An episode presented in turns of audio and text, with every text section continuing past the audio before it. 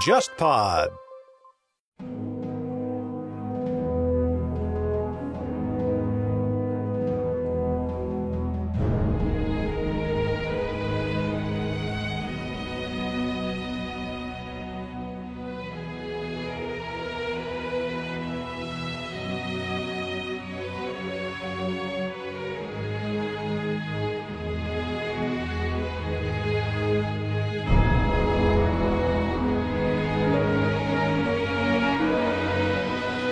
一八零五年的时候，俄国派了一个巨型使团到中国来。这个巨型使团的目的是什么？就是把亚棉合约的消息告诉中国，然后同时希望争取中国在这个世界争霸里面能够跟他站到一起。当然，这个这个使团最后是铩羽而归，在恰克图就被挡住了，就没能别来了。对。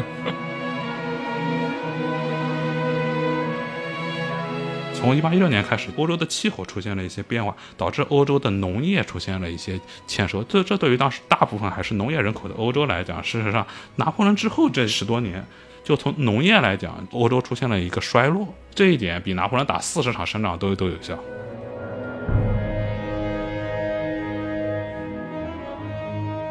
是因为军队规模的扩大、战场宽度的增加，包括交战时间的延长，导致必须出现一个拥有三个主要兵种——步、骑、炮，又能独立作战的单位。这样的话，就会产生固定的师，这就是法国革命战争期间出现师的原因。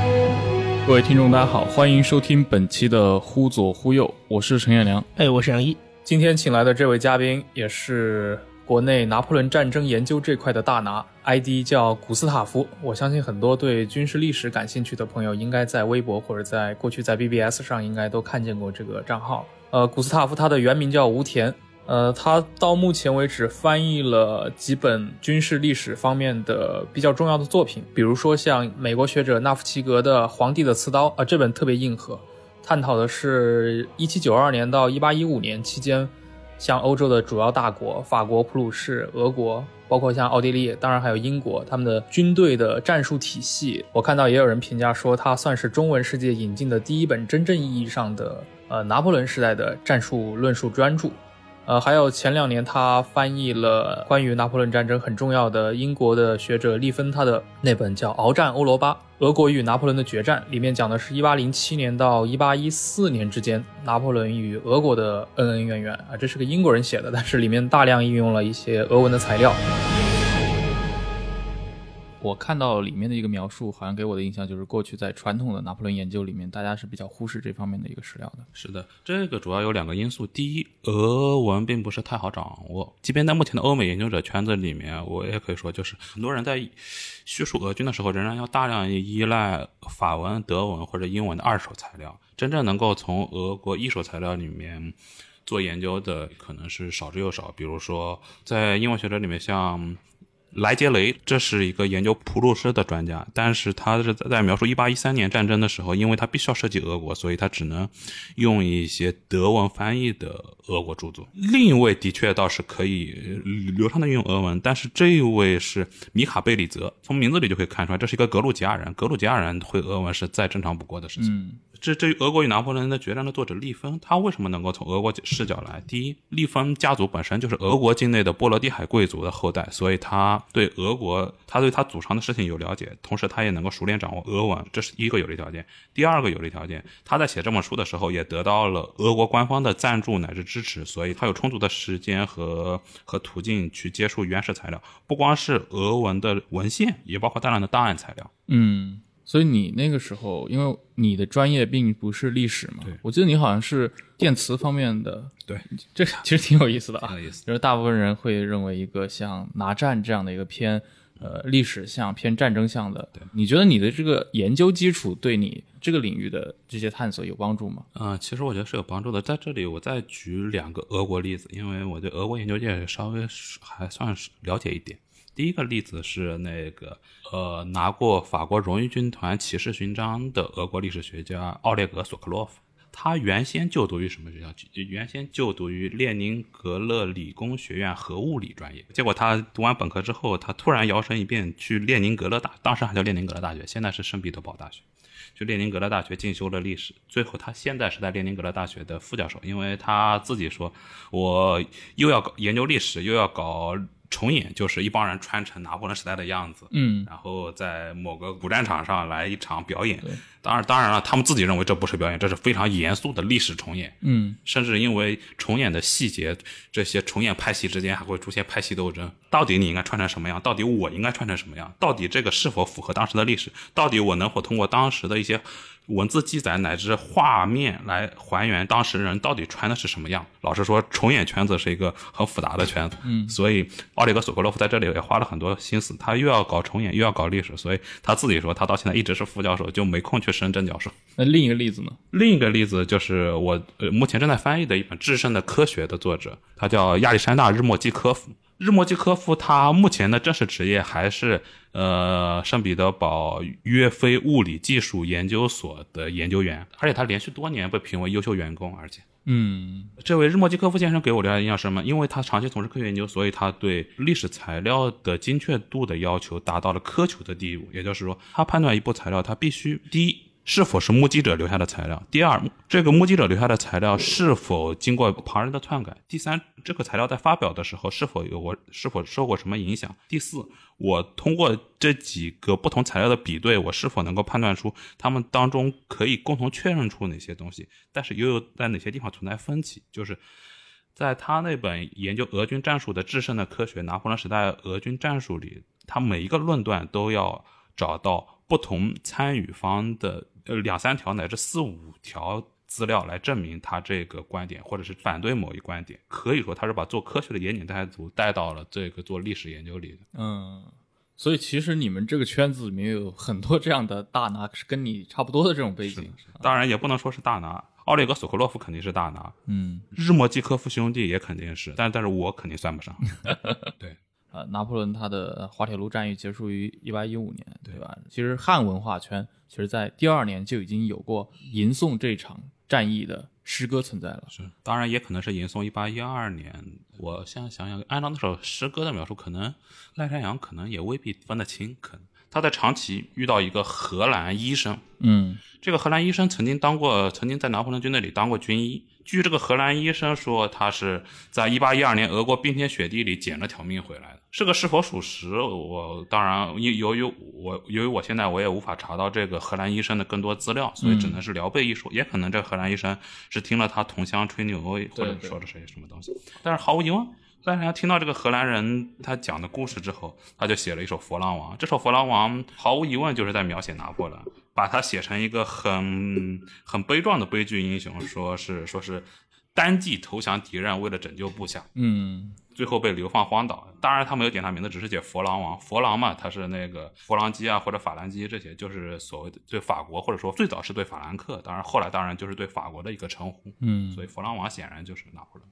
至于后来拿破仑在中国的形象流转，我想主要还是从鸦片战争时代开始，就是嗯，就是林则徐当时他组织一些人手翻译一些翻译一些西方资料。但但是我们要注意到，到了一八四零年代的话，对拿破仑的浪漫化已经不光是在法文世界，在英文世界里面也有很多对于拿破仑很浪漫化的叙述了。所以自然而然的，这这样一个一个传奇人物，一个无论从什么角度来看，都是在欧洲大陆上掀起了一场滔天巨浪的人物。这样一个大人物，在中国人眼中，他也就变成了一个怎么说呢，略带悲剧的一个英雄形象。嗯就比如说赖山羊在诗歌里描述说，俄国派了一个刺客去暗杀拿破仑，没有成功，结果拿破仑大怒，佛朗王大怒，然后出兵讨伐俄国。这个故事显然也是一个时空就是时空错乱的故事。的确，英国派过很多次去暗杀拿破仑，但是俄国，我印象至少没有太明确的史料支撑。嗯，这《战争与和平》里面安德烈，对，这个得问托尔斯泰。就是所以这应该就是赖山羊嘛，这是江户时代大诗人对吧？对日本外史的作者，他的对这个拿破仑描述，是不是现在可以找到的汉字文化里面最早的关于拿破仑的记叙呢？赖山羊这首诗是一八一八年写的。啊，一八一八年，就我个人找到的应该是这样。嗯，当然，我们不排除之前可能会有一些零星的记载，比如说提到提到法国某个将领可能篡位啊。当然，按照东方文化理解就篡位嘛。嗯嗯，这种案例我不大革命时代对我不能完全排除。但是如果从就是专题作品来看，我觉得应该应该毫无疑问是第一手。嗯，哎，我插一个话题啊，像大革命这种事，因为大革命也就发生在的一七八九年嘛，对，这二十年，这个法兰西的这个大革命，对于当时的清廷来说，因为当时应该还在乾乾隆年代，在乾隆是在在乾嘉年间，对乾隆嘉庆年间，他们有听说过吗？听说过是肯定听说过的。这里可以举一个案例，就是一八零五年的时候，俄国派了一个巨型使团到中国来。这个剧情使团的目的是什么？就是把亚棉合约的消息告诉中国，然后同时希望争取中国在这个世界争霸里面能够跟他站到一起。当然了，这个当然这个这个使团最后是铩铩羽而归，在恰克图就被挡住了，就没能就别来了。对，这个使团呃理由很复杂，但是官面上的理由是什么呢？就是使团表示我跪你们清朝大皇帝没有问题啊，毕竟俄国在欧洲属于相对东方嘛，对就是我跪一下也就算了，我我至少没嘉庆年间被赶出去那个荷兰使团那么那么那么倔，但是呢，见了真人再跪就就就行了。你但你让我再恰个图跪画像这个事情，我实在是我实在我实在不干，然后送回去。啊，这是清清政府这错过了全球化的对这个世世界争霸的一 参与世界争霸的机会。当然了，当然当然后面也有人认为，就是可能清可能清廷对俄国当时可能有一些戒心，所以这找了一个明面上的理由。但是、但是这个反正这两种说法都存在嘛，是因为拿破仑时代确实是一个其实已经高度全球化了的时代已，经因为高度全球化。我记得应该是拿破仑有有考虑过跟亚历山大联合去攻打印度。是的，呃，但是这个计划实际上是一个很有意思的问题，就是我们可以看到，就是从那些写俄英大博弈的文章或者大棋局的文章，往往会提到一点，就是拿破仑跟俄国当时那个精神已经有点问题的沙皇，有人叫他，有人翻成保罗，有人翻成帕维尔，都一样。嗯，跟这位沙皇曾经联合起来想要征讨印度，但事实上，按照法国和俄国两国的原始文献来来分析的话，这些法文、英文乃至俄文材料里所所说的这个俄法联合征讨，实际上是一个烟雾弹。啊，当时俄国的确有心想在中亚那边闹一些事，但是考虑到法俄刚刚结束战争，法俄两国之间的合作实际上只是停留在一个口头阶段。拿破仑，呃，反，嗯、也不能说反法，就是反拿的流亡者在英国办的那些刊物，其实俄国当时确实有心骚扰印度的，但法国当时也想借助这个态势，但是法俄两国并没有走到实质性合作的一步。结果通过拿破仑的这一通舆这一通舆论操作，反而让英国的紧张程度比原先加剧了好多。毕竟，毕竟是事实上，俄国只是派了。只是派了大概几千名，甚至可能不到一万名哥萨克去中亚随便转转，实际上也就走走到乌拉尔河左右，也就不走了。但事实上被拿破仑这一渲染，就成了几万法俄联军要要浩浩荡荡的穿过里海，从从伊朗那边都杀过去，结果就两个量级完全已经不一样了。对，但是可以看得出来，就是那会儿他们构想的已经是一个很全球的版图了。对，已经是一个全球版图了。实际上，以前在中达论坛就有人写过一篇《离中国最近的拿破仑战争》，嗯，发生在哪儿呢？就是发生在印尼，当然那会儿叫河属东印度。这个为为什么嗯拿破仑战争会打到那儿呢？就是因为拿破仑后来不是把荷兰吞并了吗？嗯，拿破仑吞并荷兰，那河属东印度自然也就归了法国。结果英属印度就发兵去攻打河属东印度嘛。啊，更早一点，在七年战争的时代，对，应该这种世界大战的雏形就已经诞生了。我看见很多书把七年战争称作第一次世界规模的大战，当然英文里面有的时候直接就说第一次世界大战，但是这个跟一战嗯实在对对对是撞了，所以我就说第一次世界规模的大战。对，所以在你看来啊，就是拿破仑他的他是诞生于法国大革命嘛？对在西方的历史里面，他算一个什么样的时代？因为我们可能对中国的历史都很熟悉，对，但是像拿破仑时代，我们也一直听说，但是它在放在整个欧洲史上，它大概算是一个什么样的时代？属于中国人常说的那种什么中兴啊，还是属于那种短命的王朝啊？是它到底是什么概念？它量级的一个？它当然是一个非常非常短命的王朝，甚至就是利芬在书里说过嘛，建立一个帝国要有三步，拿破仑走到第二步就嗯，就中道就中道崩殂了嘛。但是我们可以看到，因为拿破仑虽然出生并不算太高贵，但好歹也是科西嘉的一个土贵族，对，就是他脑他脑子里最后还是贵族的那一套。占了上风。但是他毕竟是在革命浪潮里面出来的一个人物，嗯所以就很多著作，包括最近一些今年出的一些德文著作，都把他称作就是皇位上的革命者。就是他虽然当上了皇帝，他虽然做了很多贵族心态的事情，但是毕竟他这个根基在这里，他事实上是把法国是事实上是把法国革命的很多理念就是包裹在帝国里往外推了。嗯对，从这个角度来讲，我觉得它可以理解成法国革命的一个异化扩张版本。可以简单也可以理解为一个法法兰西大革命的一个修正主义者，对，肖战主义者 变修了。变修了。他不光是克伦威尔，他还要把克伦威尔后面的很多事情也干了。嗯，但是我其实很好奇啊，那很多时候大家会觉得这个事儿他能成功吗？就是拿破仑他有机会让自己几世几世传下去吗？因为毕竟他的后来他的侄子也对重新又出来了嘛。我认为，我我认为，当然历史不好假设，嗯这一点肯定的。但我认为，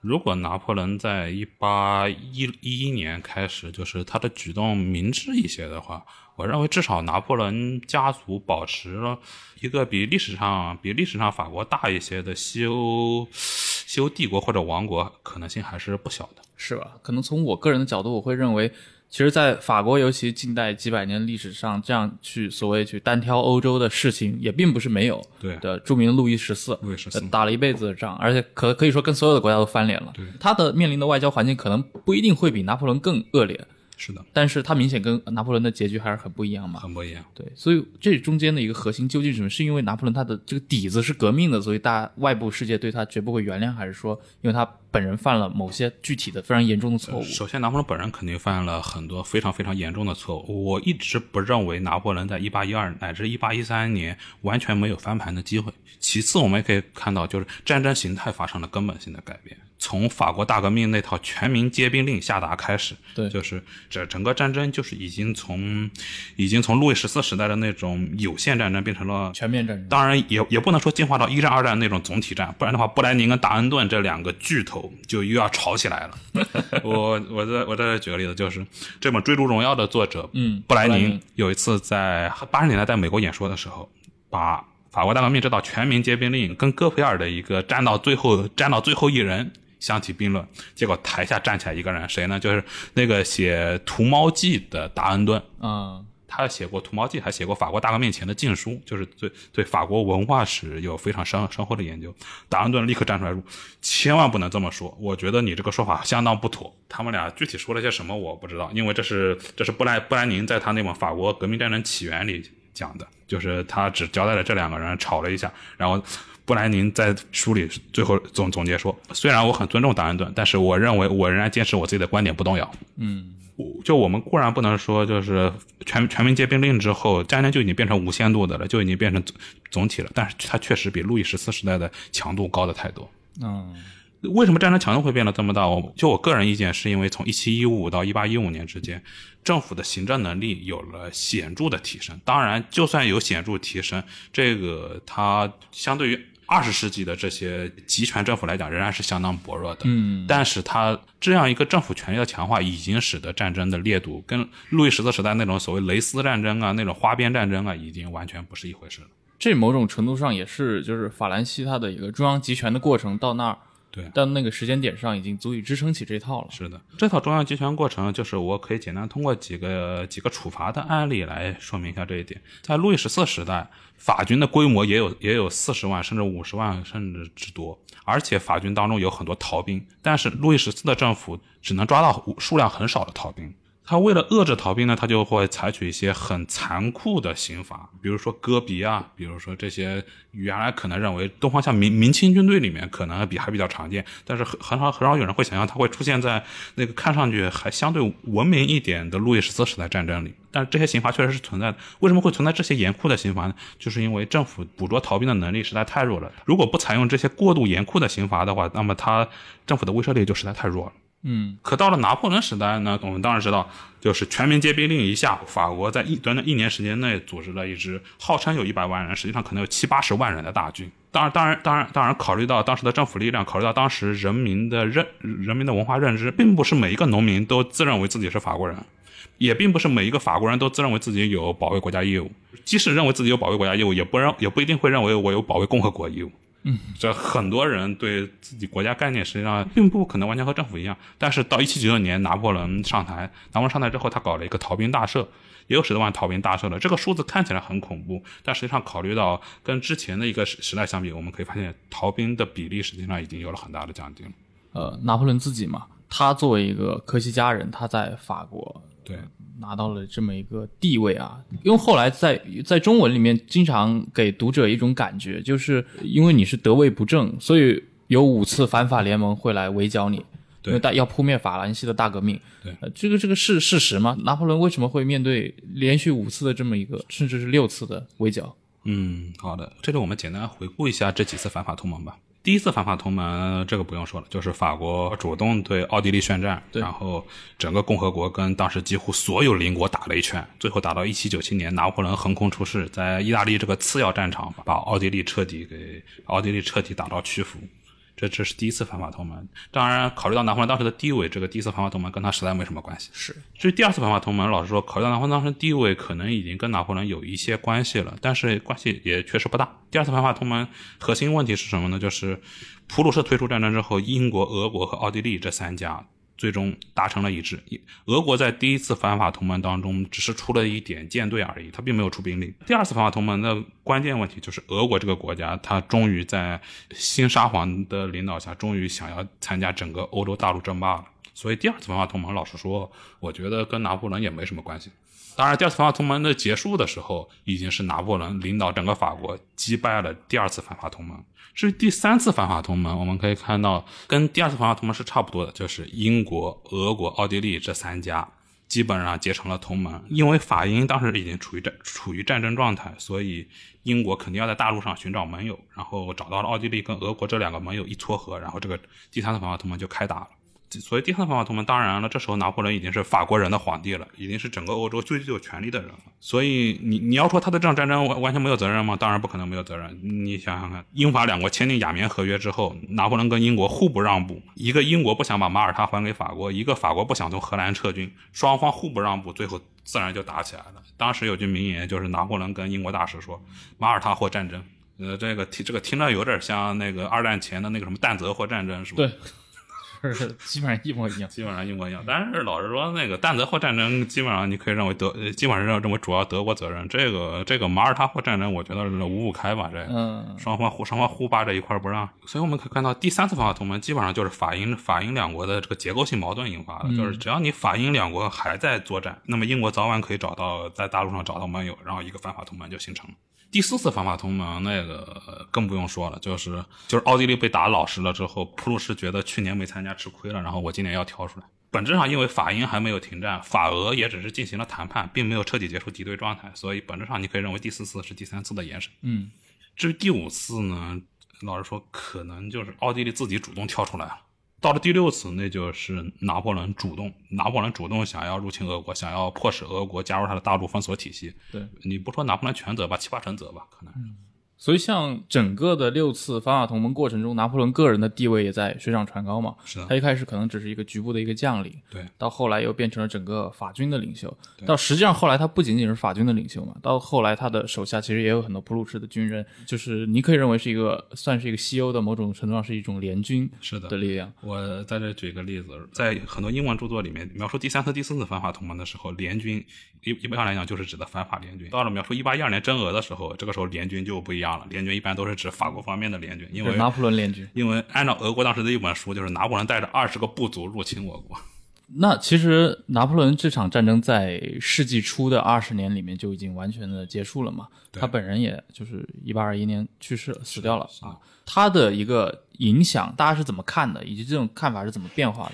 这种看法怎么变化的，也是一个非常非常有意思的话题。我们可以说，在一八一四年战败后，你不要说那些与法国敌对的国家，就是在法国也有也有很多人对对拿破仑感到不满。为什么？首先，对共和派来讲，我们共和国好歹打退了两次反法同盟，你拿破仑看上去的确赢了很多，可是最后你还是把我们国家输了。对君主派来讲，那拿破仑更加不用说，这这是一个这是一个逆贼嘛。甚至对于普通老百姓来讲，就是拿破仑在位期间，虽然的确对对小农利益有相当的保护，但是毕竟战争啊、丁义啊，对于不管丞相来讲都是非常沉重的负担。可是，在波旁王朝复辟之后，波旁王朝的一些怎么说呢？路易十八他相对来讲是波旁王朝里面相对明智的一个君主，但是波旁王朝很很多跟着路易十八流亡出去的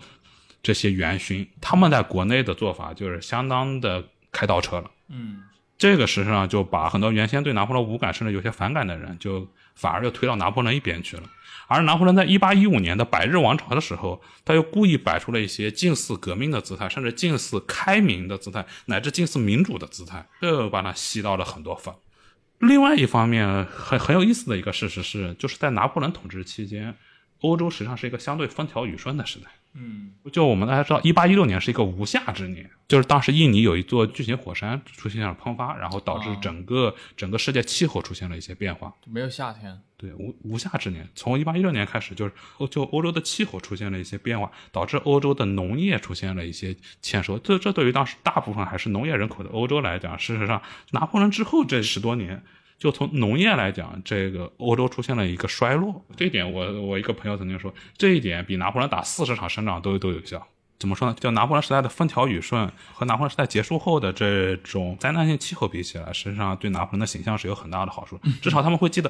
拿破仑皇帝统治的时候，好像灾害没那么多，好像好像我们收成还好一些。所以也就后来有了那个十九世纪中叶就风起云涌的这些大革命。对。在这些大革命当中，我们可以看到，不光法国人革命的时候喊拿破仑，在莱茵地区，在北意大利，这些人革命的时候也在喊拿破仑，嗯，是一个很有意思的现象。嗯，但是后来的法国革命其实又经历了很多次的反复嘛。对，有了拿三的时候，就是拿破仑三世上台的时候，回溯拿破仑又成为一个正统的。思想了？是的，当时拿三不光自己编拿破仑三世选集，还编了拿破仑一世书信集嘛。从一八五六年，你想想看，那个帝国大概是一八五一还是一八五二年建立的，我当时记不清了。从一八五二年就开始编拿破仑书信文件集，编了三十四卷，编到一八七零年为止。普法战争，普法战争。拿破仑三世怎么说呢？就是可能他在军事上的天赋确实比他伯父要差得多，但是他在政治宣传上，甚至在经济上的这些，我觉得还是有有很多天赋的。嗯，比如说他在一八三零年代写过一本书叫《拿破仑思想》，他在《拿破仑思想》这部书里强调，就是拿破仑思想绝对不是战争的思想，它是和平的思想，它是发展的思想，它是经济的思想，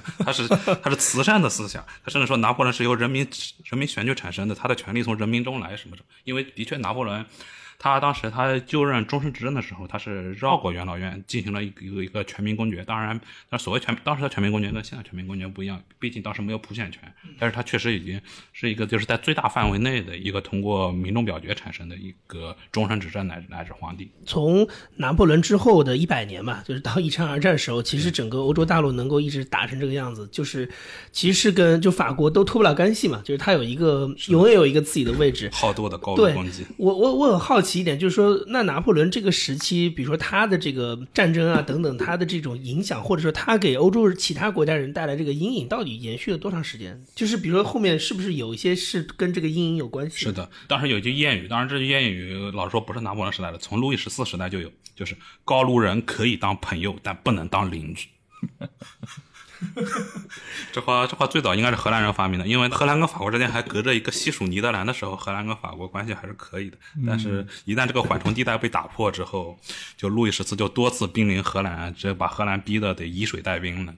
荷兰的民族情绪，乃至乃至德意志西部地区的民族情绪，很大程度上都是被法国激发出来的。嗯，所以某种程度上，有人戏称拿破仑是德国国父嘛？对，对，对，拿破仑是德国跟意大利国父，毫无问题。就是统一的德意志民族这个东西是被他激出来的，是吧？可以说是。我甚至有一段时间，我怀疑在拿破仑麾下打仗的德意志人，是不是曾经跟反对拿破仑的德意志人比起来，到底哪个人数会更多一点？到底哪个人次会更多一点？我甚至都有点怀疑。那其实后来就是整个十九世纪后，我记得我们当时在上海，就是前年或者大前年的时候，呃，也聊过这个话题嘛。我问过你，拿破仑的时代过去，现在已经两百多年了。对，两百多年里面回溯拿破仑或者说研究拿破仑，让你觉得最精彩的一个时段是什么时候？你当时好像跟我说，你觉得可能是一战前。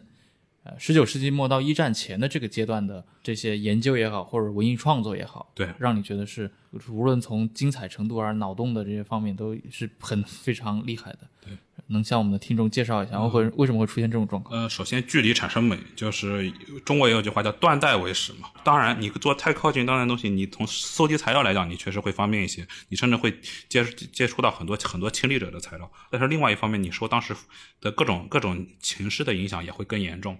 而断代为史的话，就是到那个时段，你基本上可以做到相对客观的研究了，毕竟已经相隔近百年了。其次，就是在十九世纪，的确欧洲发生过很多大战，但是老实说，这些战术可能深度或者广度可能的确会比可能甚至对于某一具体地区来讲，可能涉及的比拿战更加严重。但是从整个的时长来讲，可能它并不像拿破仑战争那样旷日持久。所以，对于大部分欧洲国家，特别是对法国、法国、德国、奥地利这些国家来讲，在一战前夕来而言，他们眼中的大战可能还真的只是拿破仑战争。几乎所有国家的总参谋部的历史部门都有一个任务，就是要古为今用，都要通过研究历史上的大战来为自己现在的战略，来为自己现在战略布局，来为自己现在的一个具体规划来做一个铺陈。所以在这种情况下，这些军队大脑里面最精英的这些人才，自然会把他们的研究热情给倾注到倾注到拿破仑战争时代。但这种土壤在一战之后就。就轰然消失了。第一，因为你已经有一场比这大得多多的大战在你眼前；第二，这些军队大脑里面的很多杰出人才在一战当中已已已经去世了。我们可以看到，法军里面有一本拿破仑研究杂志，叫做《佩囊》，叫做《佩佩囊日记》。如果直译的话，就是马刀鞘里面的记事本。这本杂志在一战前的，在一战前达到它的黄金时代，可是，在一战结束后呢，我们可以看到，很多时候已经只能，已经只能出版一些之前人的稿件乃至遗作了，就是。嗯，就是也就是这研究者本身都在一战中消失了。虽然不能说都，但是的确是大量消失了。然后另外一方面，毕竟一战战史的编纂当时又又成为了一个新的热门。对，这这个这个这个这个热门虽然持续时间很短，只有间战期二十年就被二战取代了。但有一战、二战在的话，那么那么做拿战的人自然就会少得多得多了。而且从某种程度上说，是不是一战的战争形态已经跟拿战是完全不一样的？完全不一样。嗯，当然了，虽然完全不一样，但是当时仍然会有很多人情不自禁的引用拿战。比如说，在一九二一年纪念拿破仑逝世百年的时候，嗯，当时法国总理百里安，他和一战末期的联军总司令福煦之间是有一些个人恩怨的。然后百里安对福煦说：“你说啊，要是联军总司令是拿破仑，我们还要花四年又三个月才把德国人打跑吗？” 无情嘲讽。福煦的回答也很经典：“拿破仑打德国人肯定比我快得多。”不过，你的政府还存在吗？非常有道理。对，这个就反映了当时人对拿破仑两个观点：第一，拿破仑确实是军事天才；第二，拿破仑他不会如果拿破仑还在的话，第第三共和也就不存在。嗯，哎，福煦本人，我知道他的福煦的本身，他的棺椁就放在拿破仑的身边嘛，是的，是在都在那个荣荣军院里面，对对吧？他福煦的那个棺材是在角落里。嗯，毕竟没有人敢跟拿破仑抢 C 位的。嗯，因为每次一到大战的时代，就是无数年轻人被迅速提拔的年代嘛。对，你看拿破仑的这个成长史，对吧？二十七岁不到的人当上了意大利军团司令，没错。今天看起来就是非常之事，非常之。你可以继续向听众说一说，就是在一战之前的那个时代，就是大家还把拿破仑当成一个呃，既有技术上的价值，又有一些历史上的。以及一些文学浪漫化的价值，你当时看到的那些，比如说文艺创作啊，就都给你留下比较深刻的有哪些？首先，当然《战争与和平》对于很多中国人来讲，要不然是《战争与和平》小说，要不然《战争与和平》乃至或者滑铁卢电影，总之很多都是俄产或乃或者苏产。对，包括有一些，比如说，其实雨果在《悲惨世界》里面也有一一一章是描述雨果在《悲惨世界》里面特地岔开来写了一张滑铁卢。是的。是。给给很多人留下了非常非常深刻深刻。是男主的父亲把一面旗敌敌军的旗帜扔到了皇帝面前，皇帝告诉他什么？你是男爵，你是上校。是是 是，这个非常有有画面感嘛？对，在滑铁卢会战当中，的确法军缴获过几面英军盟友的战旗。这个应该说，雨果雨果就是没有完全编，只是稍微夸张了一点。嗯，那除此之外呢？除了像雨果、托尔斯泰这样大作家，有哪些？呃，今天我们经常说同人创作嘛，那当时有没有一些，比如说这种幻想型的小说，比如帮拿破仑翻盘的这种小说？非常多，特别在法国，这个我相信大家都能理解。我相信，嗯，没错。十九世纪二十年代开始，当时不是在法国出版，在布鲁塞尔，在什么日内瓦这些外这些外国出版，然后再偷运进来，就是毕竟二十年代嘛，那还是那还是波旁王朝的天下。这你你想你想意淫，你不能你想你想意淫，他随时把你四零四。所以这这类小说就很像今天我们看到的那种什么回到明朝当当王爷或者对对对对对之类的非常像非常像。然后当时的布鲁塞尔这些地方出版业也也也也是也是畸形繁荣嘛。啊。荷兰相对来讲，因为当时当时布鲁塞尔还是荷兰管的，荷兰相对来讲没法国那么紧。当时，当然了，老老实说，荷兰、瑞士这些地方嗯这偷运进法国的呃那些那些那些维京作品里面，这种幻幻幻想小说是一样，当然那些色情小说也是占占比不少的。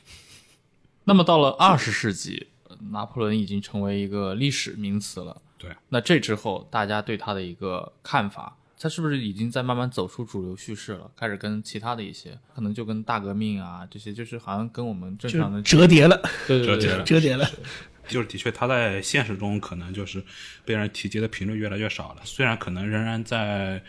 呃想象啊或者在文学当中可能还占有一些地位。嗯，其实中国人也听说拿破仑经常有一些概念性的叙述嘛，对呃，就比如说什么欧洲的四大名将，然后其实就是可能时间跨度特别大的几个人凑到了一起，对，说凯撒、亚历山大，萨亚历山大，然后拿破仑，还有一个谁啊？汉尼拔，汉尼拔，汉尼拔。就是我也不知道这个东西到底是不是欧洲人选出来的，还是说呃我想想是。的确，有些欧洲人写过东西，还有一些欧洲人评过六大名将，可能会再加个什么古斯塔夫啊，加个什么杜伦尼之类的。这古斯塔夫不就是你吗？开玩笑，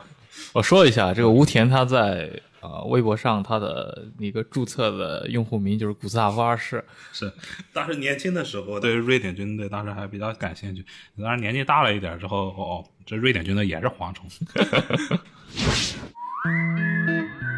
经过十七个月的等待，忽左忽右的微信听众群终于开通了。各位小伙伴，不管你是因为偶然的原因收听到了这期节目，还是本身就是忽左忽右的长期订阅者，我们都欢迎你参与听众群的讨论。我们会在听众群里发布更多更新的节目信息，也会收集各位对忽左忽右内容的反馈与建议。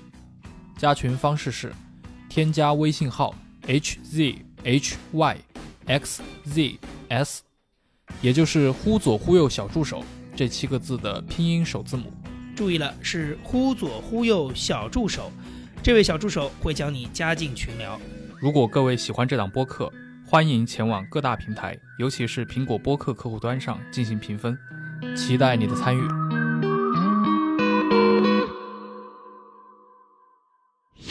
那在中国，我们回到中国啊，就是中国人对拿破仑的这种接受度，其实我很好奇，它是一个什么样的流变？因为我们以前有听过一个笑话嘛，就是说什么晚清科举考试，项羽拿破仑什么，项羽拿破仑论论，对吧？然后那个举子就不认识，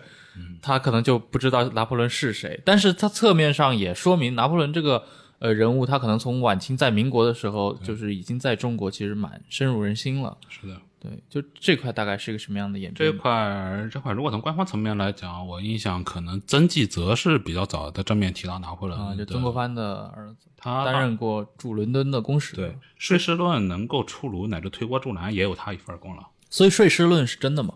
税事论怎么说呢？就是它的内核是真的。拿破仑在圣赫勒拿岛上没事干嘛，就是能够给英国人添堵的事情，他都他都乐意掺和一脚。当时不是英国有个使团出使中国，出使中国出了问题嘛，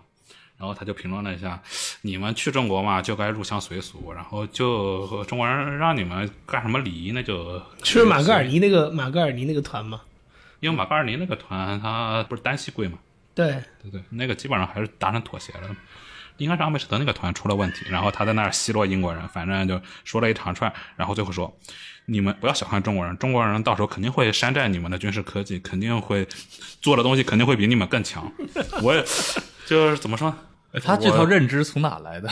还是自己瞎掰的？我觉得吧，可能是他东征埃及的时候得到了一些经验，就是他发现埃及人虽然原创能力可能不大好，但是的确也比较会模仿法军当时的一些产物，所以他可能会会顺便推导一下哦，啊，你你埃及人这样，你叙利亚人这样，那中国人可能大概也这样吧。对，就是他其实本身对于中国并没有更多的一个并没有更多了解。了解当然，法国当时也有一些介绍中国状况的书，然后可能他多少，可能如果他在岛上无聊的话，可能也会看过一点。但是我相信他当时主要目的还是为了给英国添堵。他说，中国很快就会山寨你们的科技，很快就会造出很多战舰啊，造出很多军械啊，这样到时候还会来对付你们。总之，他的意思是，你们别看中国现在怎么样，我觉得以后中国还是会追上来的，就是大体这个意思。就是曾纪曾纪者在法国期间可能听说了这些东西，然后再把它加油添醋一下，可能就慢慢的水师论的雏形就出现了。啊，这段话的记载是那个当时他在圣克兰岛上那个爱尔兰医生奥美拉记载的，还是有据可查的。出版时代也很早，十八世纪二十年代就已经出版了。所以这句话倒不完全是一个赝品，并不是凭空捏造出来的，就是税师什么的，他确实没说过，但是内核还是内核是一样，只是说大家把它包装成了一个非常具象化的，说你是个非常具象化的税师，然后又后来又不知道有什么加了什么税师别行啊什么东西，越来越乱。呃就不是关键问题就是的历史税师论好像还写进是中国历史课本里的吧？我记得。税师呢，不光写进中国历史课本里，还写进《时代》杂志。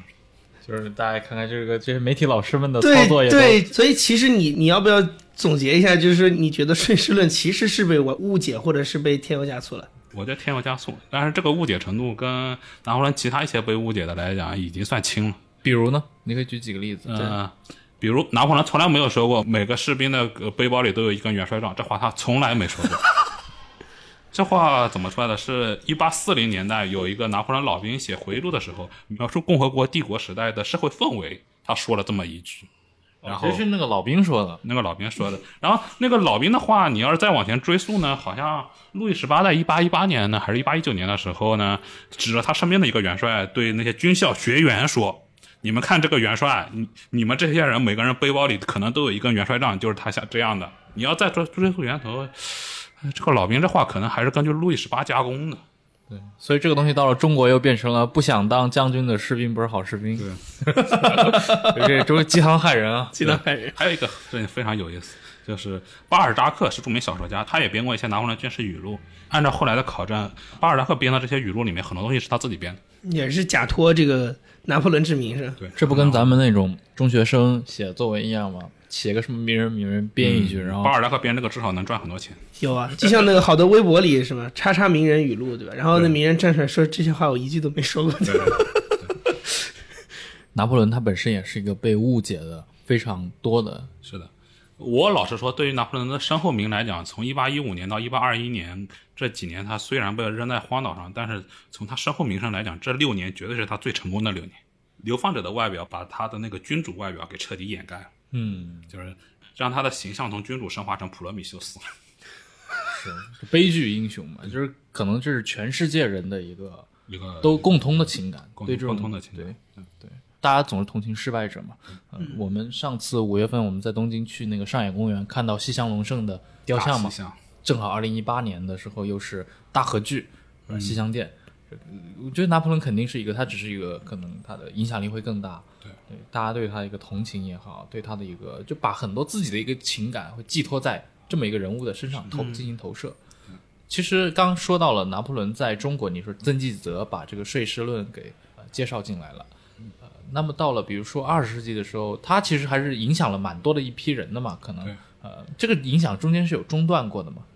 肯定有中断。呃比如说他可能到了我们咱们到建国以后，然后到八十年代以来，他拿破仑的在中国的影响，他是有一个这样的是跌宕的，是是有一个波形，就是虽然可能毛泽东本人对拿破仑很感兴趣，我们可以从一些蛛丝马迹看到，他甚至跟密特朗聊天的时候还对提到过好多是拿破仑战相关的东西。但是毕竟那前三十年史观里面，对于对于这种个人英雄是是一种打压的，所以真正拿破仑热大约是八十年代兴起的。当时很多人崇拜拿破仑，为为什么崇拜拿破仑？我觉得可能跟当时一些跟拿破仑相关的通俗历史文学作品出出版有关嘛，可能。你指的是指的是一些就是描描述拿破仑出人头地的译作，或者乃至国内评书。哦，就把它当成一个成功学的一个样板，某种程度上就跟我们小学接触拿破仑路径一样的名人传记。对当然，这个也是大部分国家的大众对拿破仑认知的起源，这个也没什么可说的。对，那么到今天你们也在参与做这些跟拿破仑相关的这些呃研究也好，或者资料搜集整理也好，包括我们也做这种论坛嘛，对，呃，这块的国内的这些兴趣者规模大概是一个什么样的群体？嗯、国内对拿破仑泛泛而谈，就是对他稍微有些了解，或者动不动喊什么“皇帝万岁”的，可能，可能，可能，可能这话现在已经不太能喊了吧？对，可能，嗯、对，这种老实说，就是泛泛而言，就是谈有一些兴趣的，可能也有上千人，但是真正对拿破仑有深入研究的，可能也就几十，最多几十人吧，可能。啊，也就是说，比如说像像你这样会去真的去钻研翻译，然后自己写一些呃这样的一些呃对一些史实的辨别工作，这个群体其实在国内还是蛮小的。其实对，其实，在国际上也可能也不太很大吧。如果像拿破仑在线的话，可能活跃用户也就上百人。上百人，对，哇，这真的是一个非常……那这些人里面是不是是一个什么样？是是法国人居多吗？还是说其实更多还是比如说英语英语使用者嗯，法国人主要在法国自己的网站上活动，啊？就是法国人在英语网站上活动的很少。在英语网站上活动比较多的是英美德这些地方，然后法国人主要在拿破仑一世论坛活动，拿破仑一世论坛也很活跃，但是拿破仑一世那就是一个纯法文论坛，你会上吗？都会上。你不过不不过拿破仑一世论坛界面界面比较反人类，所以上的不是很多。不是你这个语言天赋可以啊，你你是是法俄两文都能，然后呃，法俄两文都是哑巴。啊，你是那种就是我知道了，就是研研究室的这种，对对对，就是有一套自己文献的。对，尤其是你这些军事文献里面，很多词都是直接搬用的，所以很多时候你很快就能抓住一些关键。按照拿破仑在线一个德国人的看法，你学法文学一年，然后然后然后自己去啃法文文献，你慢慢发现你就会法文。说说的好像很轻松的样。不过我很佩服那些能够能多国文献做深入研究的人，比如说日莫基科夫，呃，他那本《至上的科学》里面，他一本大约二十三十万俄文单词不到的著作，他写了两千条注释，大概引用了可能有四五百本四五百本法文跟德文还有英文文献，包括俄文文献在内。他也跟我说，那个法文文献跟英文文献是我看的，德文文献是我哥哥尤里看的。他哥哥尤里的，就是尤里日莫吉科夫，倒是一个专业研究人员，他是圣彼得堡炮兵和工兵博物馆的馆员。你今天也带来一本书嘛？那《皇帝的刺刀》也是你翻译的，对，啊，拿破仑时代的呃联营团级的战术。对，对，哎，是不是师级在师级的单位是什么时候出现的？师级的单位是在法国大革命战争期间出现，期间就已经呃出现了，法国大革命战争期间固定化的。固定化的。之前在七年战争中已经出现了，已经出现了临时的师，但是当时的师就是编制经常变动，就是我们可以认为师这个单位在十八世纪的确已经出现了，但是成为一个固定编制要到法国革命战争。嗯，就很多人把这个归又把它归到拿破仑头上，把对对对把师编制、军编制归到拿破仑头上。事实上，我应该说，师编制肯定轮不到拿破仑。啊，军在之前已经有了。对军编制的话，我觉得应该是拿破仑的对头莫罗推广的。所以我其实很好奇啊，因为今天我们比如说所有的大部分的军队或者大陆国家的军队都是这种军事旅团银联排的编制嘛。是的，呃，这套是不是某种程度上也是从法兰西大革命以来的这套全民皆兵的系统中生成的呢？就是它是的革新的原因，是因为它的军队规模变得更加庞大了吗？是因为军队规模的军军队规模的扩大，战场宽度的增加，包括战争交战时间的延长，导致必须出现一个拥有三个主要兵种步、骑、炮又能独立作战的单位。这样的话就，就会产生固定的师，这就是法国革命战争期间出现师的原因。革命战争有一点就是，革命战争烈度并不强，但是往往持续时间长，然后就是呃双方损失也不多，但是往往会一一场交战可能就是跟十八世纪战争不一样，就是可能会拖到三四天甚至更长时间。而且由于法军的全民皆兵，导致法军数量膨胀，法军能够把战场宽度拉得比原来宽得多，然后宽得多之后，就需要每个部分能够具备独立作战的能力，然后这样出现了师。出现师之后，接下来由于战场宽度进一步延伸，兵力进一步增加，然后军也必须要出现。嗯所以这也就是这某种程度上可以戳破古代的那些军事数字神话啊。古代的军事数字神话，这个实际上你别说古代军事数字神话，就是拿破仑六十万大军征讨俄国，我觉得都是神话。嗯所以实际的一个可靠的数字大概会有多少？拿破仑实际用于征讨俄国的账面兵力可能是有六十多万，跨过国境线的至多有五十多万。啊，这个当然这个缩水其实也还好。这种这种缩水已经还好，就是跟古代比起来，已经是相当良心的兵力。没错，跟什么薛西斯们对对相比，这个六十万是怎么回事呢？就是把那些在破坏医院养病的病员啊，那些在在北海岸边看守，在北海岸边看守海岸的那些人啊，就是只要你是在易北河以东的法国军人，全部算进去六十万。那跟后来比如希特勒巴巴罗萨号称数百万，这个是不是某种程度上也也很像？是是很相似，因为到了拿破仑时代，就是你的后勤机构、你的后方机构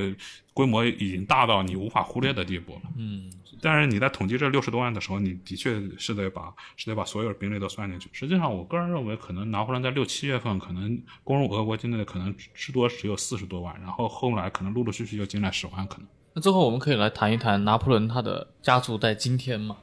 呃，我们之前跟陆大鹏聊过一个欧洲的这些君主国家在今天的状况，对吧？你看，还有奥奥地利境内还有那种保皇党的势力在，啊，这已经非常非主流了。拿破仑也有一个拿破仑，他的就是叫拿破仑七世是吧？是的，他跟拿破仑是什么样的关系？就呃拿破仑就是他没有名正言顺的直系后代，这个是已经可以肯定的。呃，包括拿破仑三世，他这一系的直系后代也是在南非出了事嘛，所以现在拿破仑家系里的这些人实际上都是旁支了。旁支。对。那好，那非常感谢今天武田来到忽左忽右，跟我们分享这么多关于他研究拿破仑、翻译关于拿破仑时代著作的呃这些话题。那我们下期再见。好，再见。